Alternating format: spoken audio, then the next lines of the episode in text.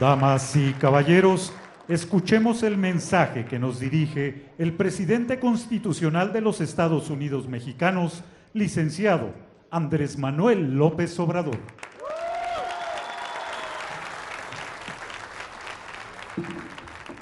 Amigas, amigos, trabajadores de la salud del programa IMSS Bienestar.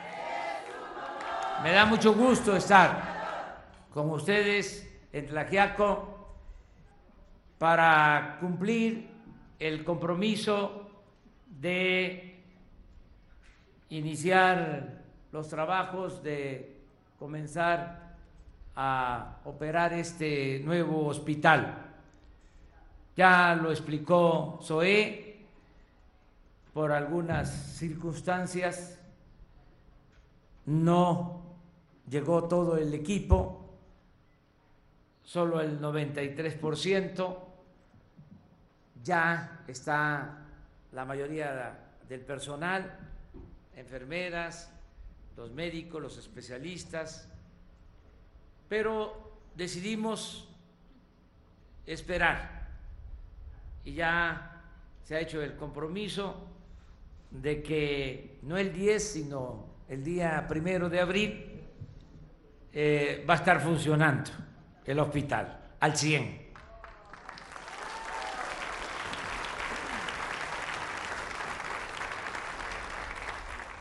Quiero agradecerle al gobernador Alejandro Murat por su apoyo. Estamos trabajando de manera coordinada, no eh, apostamos a pelearnos porque no es el momento. Yo creo que en ningún tiempo, menos ahora, tenemos que unirnos, sumar voluntades, sumar esfuerzos y tener presente que la patria es primero. Cuando venga el periodo electoral, cada quien toma su partido y de manera libre decide. Pero cuando no hay elecciones en periodos interelectorales y los partidos forman parte del gobierno, pues tienen que atender a todos. Siempre lo hemos dicho, partido es una parte, gobierno es la atención a todas y a todos. Entonces, tenemos que mantener la unidad, que es muy importante, porque nuestro pueblo necesita de eso y merece que las autoridades actuemos en forma responsable. Hemos trabajado de manera coordinada, repito, con el gobernador Alejandro Murat y él ha ayudado, ha facilitado esta relación y también ayuda el que sean ustedes eh, originarios de un estado con una gran cultura. Yo tengo eh, un gran cariño y una gran admiración por Oaxaca.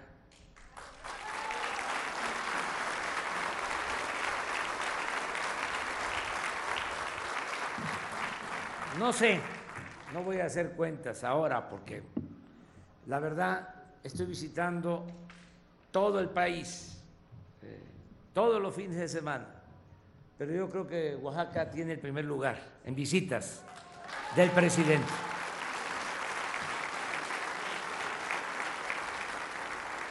Le gana a Tabasco y a Chiapas y a Veracruz y a Guerrero. Y y a otros estados, a Chihuahua y a Sonora, donde eh, voy también de visita, eh, próximo fin de semana voy precisamente a Nayarit y voy a estar en Baja California y voy a estar en Sonora y en Sinaloa y así eh, recorremos todo México. A mí me da mucho gusto que se esté avanzando este modelo de bienestar es el que se está tomando de ejemplo para la rehabilitación de todo el sistema de salud pública, porque fue lo único que quedó en pie. La verdad es que lo que era la Secretaría de Salud eh, quedó convertida en un cascarón,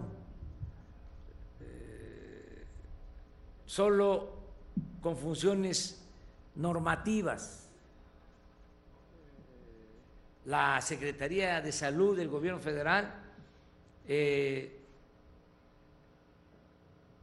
tenía a su cargo solo siete hospitales, todo el país, después de ser la gran Secretaría de Salud Pública, que aportó mucho, porque gracias a esa institución se pudieron enfrentar muchos problemas, enfermedades, sobre todo originadas por la pobreza. Ahora es distinto. Ahora las enfermedades eh, tienen otro origen. Sí influye la pobreza, pero ahora las enfermedades que más afectan pues son la hipertensión, la diabetes, enfermedades que ya ocupan los primeros lugares en eh, mortalidad en nuestro país. Por eso, eh, en su primera etapa, la Secretaría de Salud fue muy importante, pero se tomó la decisión de descentralizar la Secretaría de Salud y se pasaron los servicios de salud pública a los estados. Y la federación se dedicó nada más a transferir los recursos a los estados, a los gobiernos estatales. Y en algunos casos funcionó bien, pero en la mayoría eh, funcionó muy mal, porque se enviaban los recursos federales y se utilizaban para otras eh, actividades. Y se fue abandonando el sistema de salud pública, el que atiende a la población sin seguridad social, a la población abierta, al grado de que no eh, había médicos y sigue habiendo falta de médicos y desde luego desabasto de medicamentos y hospitales, así como este, eh, que habían dejado en el abandono cientos de hospitales, porque por la corrupción lo único que les importaba era entregar los contratos y dejaban sin terminar los centros de salud, los hospitales. Aquí en Oaxaca dejaron un tiradero. Bueno, y este es un ejemplo cómo después de 10 años se termina. Pero tenemos 50 eh, más en Oaxaca, eh, en proceso, sin terminar, tanto centros de salud como hospitales. Bueno, se echó a perder el sistema de salud y entró en decadencia la Secretaría de Salud. Cuando tomaron la decisión de descentralizar, el secretario de Salud de aquel entonces defendió al sistema que ahora conocemos como INS Bienestar. Y este sistema siguió siendo manejado por la federación. Y por eso digo, quedó en pie. Se libró. Tiene sus unidades médicas rurales desde hace 40 años y 80 hospitales. Y es un buen modelo. Ahora que estamos rehabilitando el sistema de salud nacional, este es el modelo que vamos a extender en todo el país.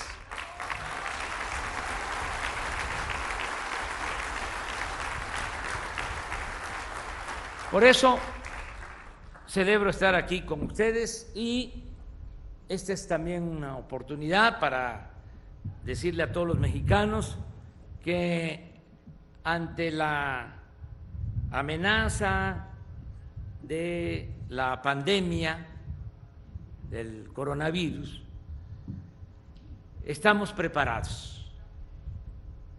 Desde hace tres meses, los médicos, los técnicos, los científicos de la salud están definiendo un plan y llevando a la práctica una estrategia de tres etapas. Algo bien hecho porque desde el principio decidimos que sí va a ser lo que recomendaran los médicos y los científicos, que no se iban a tomar decisiones políticas.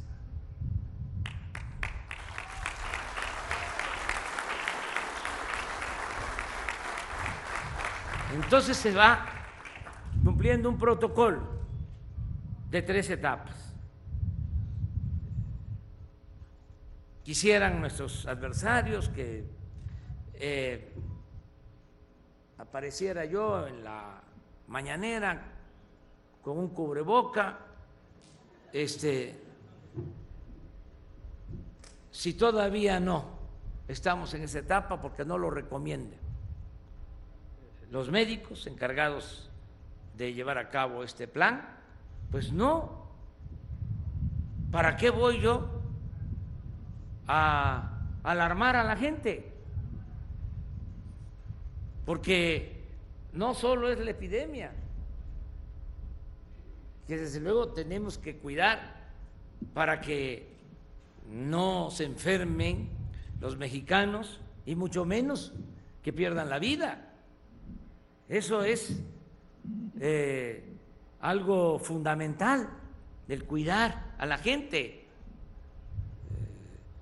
lo más importante de todo es el cuidar la vida de los mexicanos. Pero también tenemos que pensar en que no se exagere porque nos afecta en la economía tomamos una decisión eh, apresurada, espectacular, y afectamos la economía popular,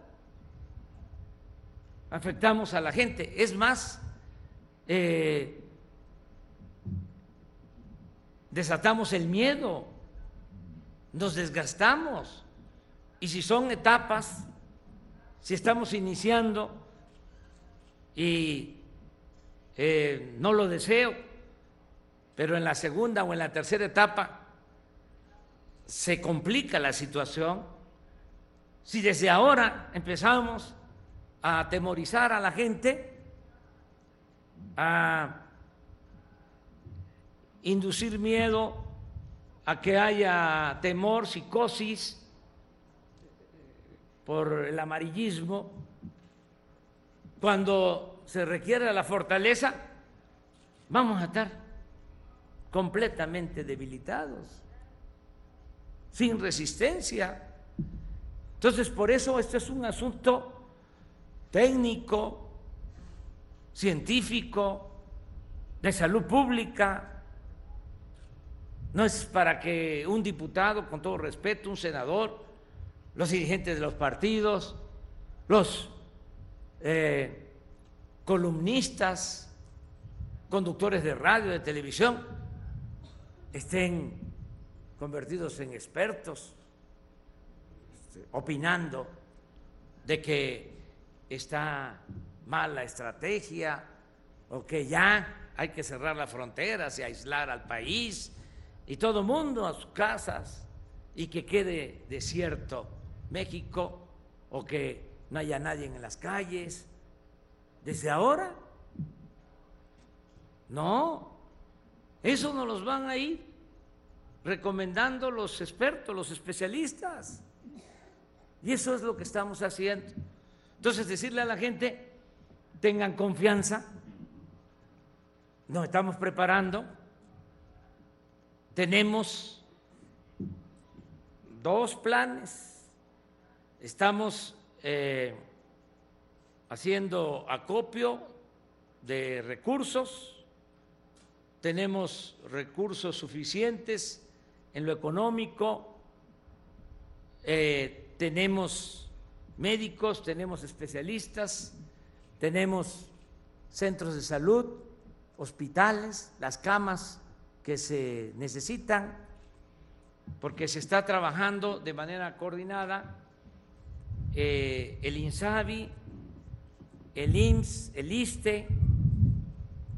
Ese es un plan que eh, se está atendiendo. Anoche todavía, a las 10 de la noche, terminamos una reunión de preparación para eh, que no nos agarre eh, un posible brote sin preparación suficiente. Ya estamos trabajando en eso. Y el otro plan es un DN3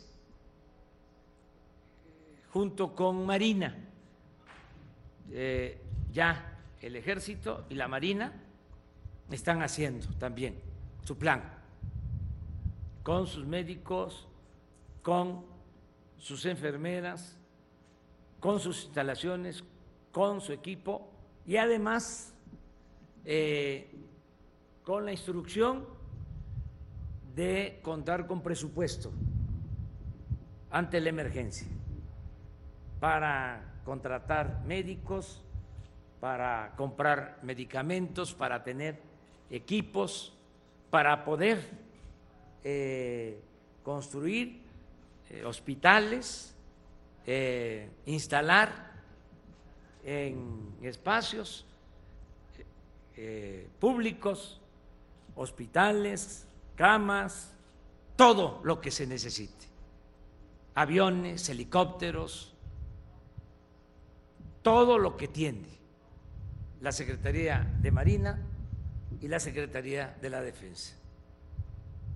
El lunes a las nueve de la mañana nos vamos a volver a reunir y vamos a tener afinado el plan ya cómo estamos de abasto de medicamentos, cómo estamos de equipo, qué nos falta, cómo estamos de personal médico, enfermeras, todo lo que se requiera, hasta en las situaciones más complicadas y adversas. Estamos trabajando de manera profesional. Entonces, ¿qué le digo a la gente? Que tenga confianza. Nosotros actuamos con responsabilidad y vamos a salir adelante. Siempre, como aquí lo dijo Alejandro, eh, el pueblo sale adelante por nuestras culturas. La cultura siempre nos salva, es la que nos ayuda a enfrentar calamidades. Por las culturas es que hemos enfrentado temblores, inundaciones, epidemias, malos gobiernos, corrupción, y estamos de pie.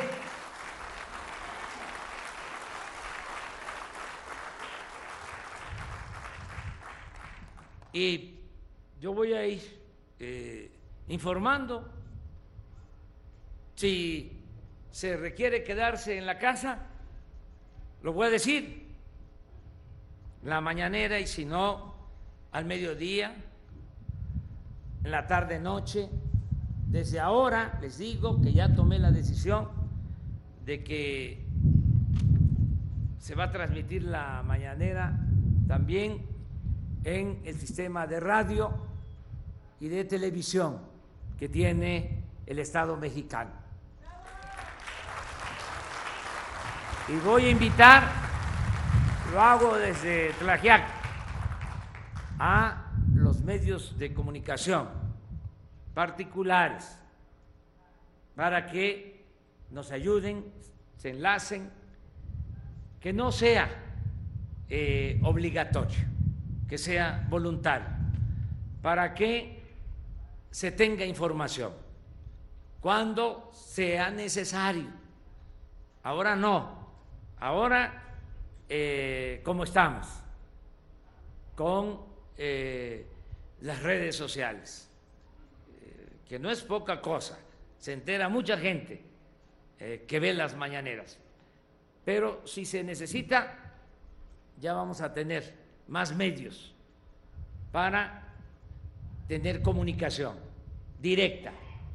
Y el presidente le va a hablar al pueblo y voy a ir haciendo recomendaciones de acuerdo a lo que me vayan sugiriendo los médicos, los expertos, los especialistas. Sí, tenemos todos que cuidar a los adultos mayores, a cuidar a los adultos mayores y decir cómo y qué relación tener en la casa y cómo podemos eh, protegernos y cuidarnos y cómo también cuidar a los más propensos a contagiarse, cómo cuidar no solo a adultos mayores, sino también a los que tienen diabetes, a los hipertensos, que de acuerdo a lo que se conoce son los más eh, vulnerables en esta epidemia. Entonces vamos a ir informando, informando, informando. Ayer, por cierto, un médico especialista,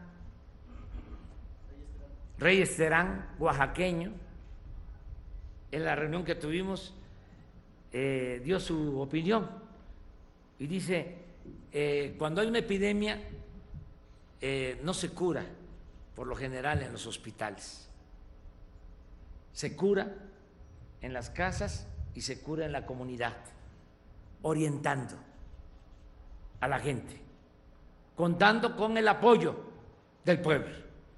Entonces vamos a tener las dos cosas, la orientación para que el pueblo eh, haga lo que corresponde y estoy seguro que nos van a hacer caso, que van a llevar a cabo todas las recomendaciones y también vamos a estar bien preparados en los hospitales.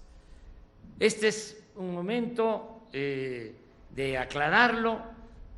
vengo a Tlajiaco pues a otra cosa, pero aprovecho para enviar este mensaje a toda la nación.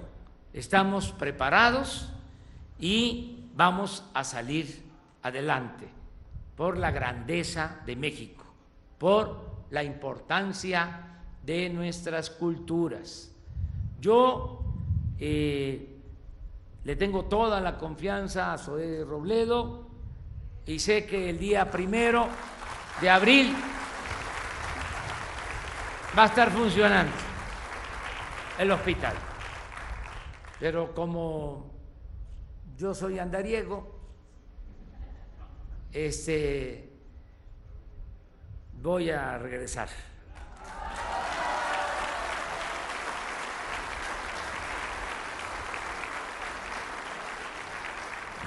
No el día primero, pero en un mes, dos meses, voy a estar por acá. Hago ese compromiso. La inauguración, eh, propongo que la hagan ustedes, es decir, los representantes del pueblo de Tlaxiaco, los que eh, forman parte del comité que promovió este hospital, los trabajadores de la salud, el presidente municipal, el gobernador, Zoé Robledo,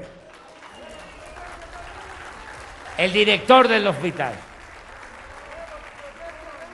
El día primero y yo vengo eh, después. ¿Les parece?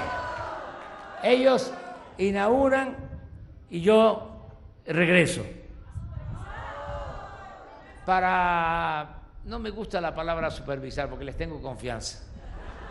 Este pues a venir a ver cómo funciona ya el hospital al 100, ¿de acuerdo?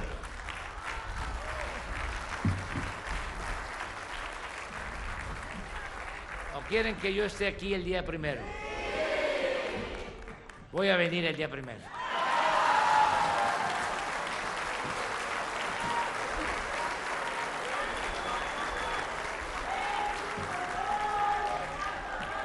Para que ya este, no haya este,